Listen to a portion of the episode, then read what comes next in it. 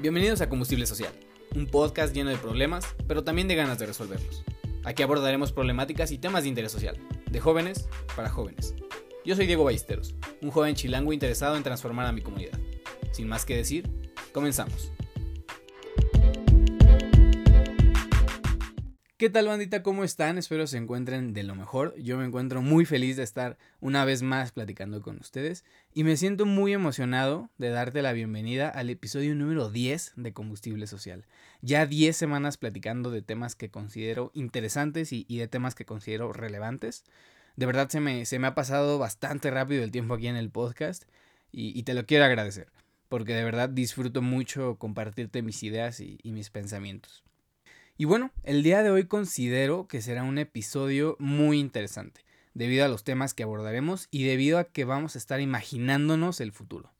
Pero no nos vamos a estar enfocando tanto en lo, en lo bueno que puede traernos el futuro, sino que vamos a estar pensando en los problemas que pueden surgir, las problemáticas a las que nos vamos a enfrentar, no solo como individuos, sino como humanidad.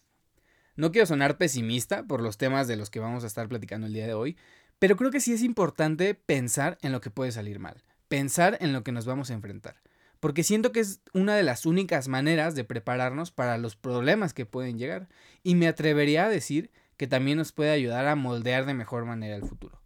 Sé que no podemos evitar o prepararnos en su totalidad para el futuro, mucho menos moldearlo al 100% a nuestro gusto y conveniencia, pero creo que por lo menos intentarlo vale la pena. Y además de considerar importante imaginarnos el futuro, realmente también lo considero una responsabilidad. ¿Por qué? Bueno, yo estoy consciente de, que soy un joven muy privilegiado en muchos sentidos y he logrado darme cuenta de esto observando y cuestionando lo que veo. Y he llegado a la conclusión personal de que la manera más responsable, hasta cierto punto, de ejercer mis privilegios es preocupándome por los problemas que afectan no solo a los que me rodean, sino que también afectan a la humanidad en general. E intentar aportar lo que sea posible a la solución de esos problemas, aportar lo que sea posible para lograr un beneficio colectivo. Y yo entiendo que los problemas siempre van a existir. Probablemente solucionas uno y tres más aparecen. Pero si los problemas nunca van a desaparecer, creo que mi elección de sufrir por los problemas que nos afectan a todos es la elección más responsable que puedo tomar. Esta pequeña introducción la quería dar como explicación de por qué vamos a estar hablando del futuro, de por qué vamos a estar hablando de los problemas que, va a traer el futuro, porque de repente puede surgir, esta, puede surgir esta duda de por qué preocuparnos por cosas que aún no suceden. Entonces espero haber logrado responder, responder esa pregunta, ¿no? Y bueno, ahora sí, ya vamos a entrar con los temas del día de hoy. Y el principal concepto que vamos a abordar, ya lo habrás visto en el título del episodio de hoy, clase inútil. Este concepto de clase inútil es abordado por Yuval Noah Harari en el libro 21 lecciones para el siglo XXI. Él plantea que todas las clases oprimidas, todas las minorías y todas las comunidades explotadas en un futuro no muy lejano dejarán de ser consideradas clases oprimidas y comenzarán a considerarse clases inútiles o irrelevantes en los sistemas de producción del mañana y en la manera en la que el mundo se va a estar moviendo. Si de por sí estos sectores de la población sufren por una cantidad de injusticias enorme, en un futuro no muy lejano, simplemente se les dejará de considerar útiles. Esto realmente puede sonar muy crudo, pero debido a la importancia que tiene, me parece que es un tema que todos debemos de tener en mente. Y también me parece importante entender por qué puede suceder esto, ya que nadie está exento de, ser considerado inútil en el futuro, independientemente del sector de la población al que pertenezcas. Cuando hablamos del futuro, es inevitable hablar del avance de la tecnología y cómo ésta nos va a ayudar a llevar un mejor estilo de vida. Y yo realmente creo que sí puede ser así, sí creo que la tecnología nos va a beneficiar en muchos aspectos. Actualmente ya lo está haciendo y lo seguirá haciendo siempre y cuando nosotros logremos responsabilizarnos de ella y logremos controlarla. Hace unos episodios también hablamos un poquito del futuro y nos centramos en, esa ocasión en el futuro del trabajo, la manera en la que el trabajo va a evolucionar e inevitablemente abordamos los temas de inteligencia artificial y automatización de procesos. Y me parece pertinente volverlos a abordar un poquito en esta ocasión. Es común entrar en cierto estado de pánico cuando hablamos del futuro y pensar que la inteligencia artificial va a tomar muchos puestos de trabajo y va a automatizar muchos procesos en los que el humano ya no va a ser indispensable, ya no va a ser requerido. Este miedo podemos contrarrestarlo hasta cierto punto comparando la situación de esta nueva revolución digital con la revolución industrial del siglo XVIII, con la llegada de las máquinas de vapor, las locomotoras, etc. Durante esa revolución industrial, Claro que hubo una gran cantidad de empleos que desaparecieron o quedaron obsoletos. Pero si lo analizamos con detenimiento, también muchos nuevos empleos fueron creados, porque al final del día las máquinas no funcionaban solas. Se necesitaba de destreza y fuerza humana para mantener en operación la industria. Es muy normal comparar esa revolución industrial con la nueva revolución digital de las nuevas tecnologías, porque en esencia es lo mismo. La industria y el mundo lo que está buscando es automatizar aún más los, sistemas de producción y la manera en la que la humanidad funciona. Y al hacer esta comparación, también podemos llegar a la conclusión de que a pesar de que muchos trabajos van a desaparecer, muchos otros van a crearse. Si pasó en el siglo XVIII, ¿por qué no en el siglo XXI? Y yo de verdad lo creo. Sí creo que van a haber una gran cantidad de nuevos empleos, que ni siquiera podemos imaginarnos el día de hoy. Pero así como las disrupciones de la tecnología pueden traer una cantidad enorme de beneficios, también pueden traer grandes consecuencias negativas si no logramos controlar esa disrupción y si no nos hacemos responsables de ella. Si nos regresamos otra vez al siglo XVIII, la nueva industria, la nueva manera de, de, manejar la industria, trajo muchísimos problemas entre la clase obrera y la clase dueña de la industria. Problemas que si bien sí han mejorado, siguen presentes actualmente. Quizás no en la misma medida, pero sí siguen presentes. Y no podemos evitar hablar del daño ecológico que esos sistemas han traído y que siguen afectando al planeta. Pero en esta ocasión me quiero centrar en estos problemas sociales entre las diferentes clases. En el siglo XVIII hubo una migración de las personas a las fábricas, al trabajo dentro de una fábrica, porque la industria requería de su fuerza física y su destreza humana para que siguiera funcionando. Pero ¿qué está pasando y seguirá ocurriendo en el siglo XXI? En las fábricas ensambladoras de autos ya no se requieren a personas para ensamblar las partes, sino que tienen algoritmos y robots para eso. Las personas que trabajan ahí quizás su trabajo es coordinar, supervisar y darle mantenimiento tanto a los robots como a los algoritmos. Actualmente eh, han estado habiendo avances tecnológicos en la industria textil y se están creando robots costureros que logran confeccionar grandes cantidades de ropa en pocas horas. Entonces los trabajos que comenzarán a ser requeridos en esa industria textil son empleos en los que se necesita coordinar, supervisar y darle mantenimiento tanto a los robots como a los algoritmos, al igual que en las fábricas ensambladoras. Como podemos ver, ya no se está necesitando esa fuerza y esa destreza humana podemos empezar a llegar a la conclusión de que los trabajos que comenzarán a ser requeridos son trabajos con un alto grado de especialización, y quizás una especialización que no se adquiere de la noche a la mañana, conocimientos que no se adquieren leyendo un manual. Y con esto llegamos a la siguiente pregunta. ¿Qué va a suceder con toda esa población no capacitada y que no tiene la oportunidad de especializarse en trabajos de este estilo? ¿Qué, va a suceder con esta parte de la población? Aquí entra esta posibilidad de comenzar a encontrarnos con la creación de una nueva clase social, la clase inútil. Pongamos un ejemplo que aún no ocurre y, podría ser un ejemplo un poquito utópico.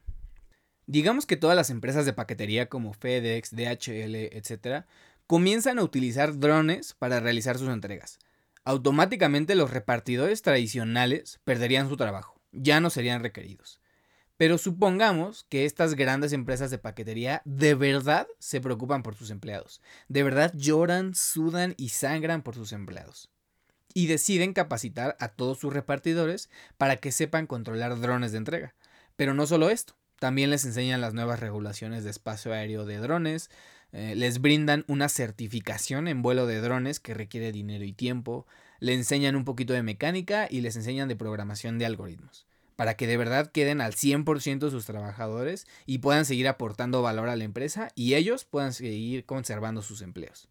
Suena muy chingón, ¿no? Una empresa que se preocupa por la seguridad social y laboral de sus trabajadores es lo que a todos nos gustaría ver. Pero recordemos que desde un principio les dije que esto era un ejemplo utópico. ¿Cuánto tiempo puede durar esta capacitación para todos sus trabajadores? ¿Un año y medio? ¿Dos años? ¿Qué tan probable es que todas las empresas decidan realizar gastos tan grandes durante dos años?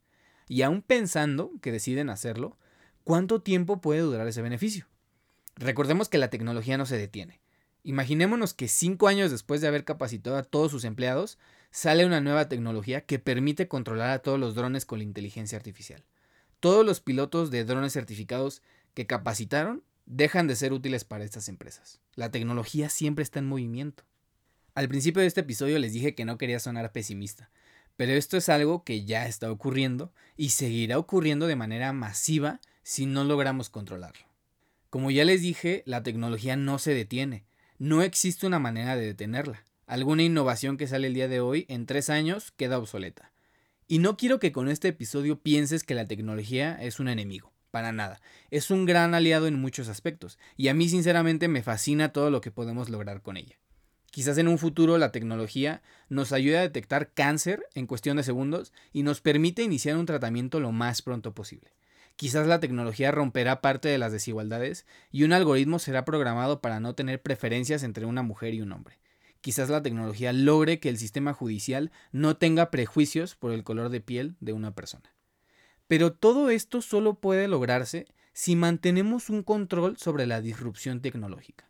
La creación de la clase inútil se puede evitar si sabemos responsabilizarnos de los avances tecnológicos. Y no estoy hablando de detener a la tecnología, eso es imposible, pero quizás sí podemos retrasarla.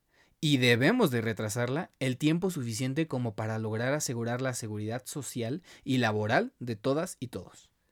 No podemos permitir la entrada inmediata de las tecnologías disruptivas si esto conlleva consecuencias gravísimas para la población mundial. Y no estoy hablando solamente de que las personas podamos asegurar un trabajo, sino que también podamos asegurar un estilo de vida digno. No podemos permitir que la tecnología genere despidos masivos cada año que sale una nueva innovación que beneficie solamente a unos cuantos. Me da risa que, que yo estudie ingeniería en computación y pues todo lo que tenga que ver con mi carrera pues tiene que ver con la tecnología y ahorita esté diciendo que detengamos el avance desmedido de las tecnologías, como que no tiene sentido esta relación. Pero es que la tecnología no tiene sentido si no aseguramos el bienestar social. Ahora, tú que me estás escuchando podrías llegar a pensar que el problema de la posible creación de una clase inútil no te afecta, porque quizás tú sí tienes el privilegio de tener acceso a una educación superior y en teoría vas a estar mejor preparado que gran parte de la población mundial. Pero déjame decirte dos cosas. Uno, el que tengas el privilegio de una educación superior no te garantiza que tengas un futuro brillante. De verdad espero que, que sí lo tengas, de verdad de todo corazón deseo que sí lo tengas, pero no está garantizado en un mundo tan cambiante como el actual. Así que tú también tienes el riesgo de pertenecer a la clase inútil. 2. Que un problema no te afecte directamente no significa que debas darle la espalda. Esto es un problema global, un problema que requiere de la cooperación de todas y todos porque afecta a toda la humanidad. Entiendo que viendo la magnitud de este problema digas, no mames, ¿cómo, ¿cómo, esperas que nosotros como individuos cambiemos los sistemas de producción o retrasemos el avance de las tecnologías? Y sí, entiendo que como individuos no podamos, por eso requerimos cooperación global.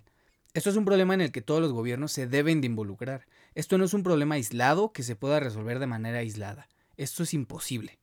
Entonces, yo creo que un gran punto de partida que nosotros como individuos tenemos es comenzar a cultivar una mentalidad global en nosotros y en los que nos rodean. Comenzar a ver más allá de lo que tenemos a dos metros a la redonda de nosotros. Y comenzar a ver al mundo como uno solo. Comenzar a tomar los problemas globales como lo que son. Problemas que requieren la cooperación global. No podemos seguir ignorando los problemas que ocurren al otro lado del mundo. Eso nos llevará a un mundo no sostenible. Y spoiler alert, ya está sucediendo. Bandita chula, hasta aquí vamos a dejar el episodio de hoy. Espero te haya gustado. Eh, el tema de hoy me pareció muy interesante de analizar y creo que sí es importante tenerlo en mente. Recuerda, la tecnología no es de un enemigo, solo debemos de saber eh, ser responsables con ella. Si te gustó, me ayudaría muchísimo que subieras este episodio a tus stories de Instagram y me etiquetes. Estoy como arroba Diego F. Valles. Y bueno, sin más que decir, muchísimas gracias por haber estado en el episodio 10 de Combustible Social conmigo. Cuídate mucho, nos vemos en el siguiente episodio y recuerda que para avanzar siempre necesitamos un poquito de combustible. Adiós.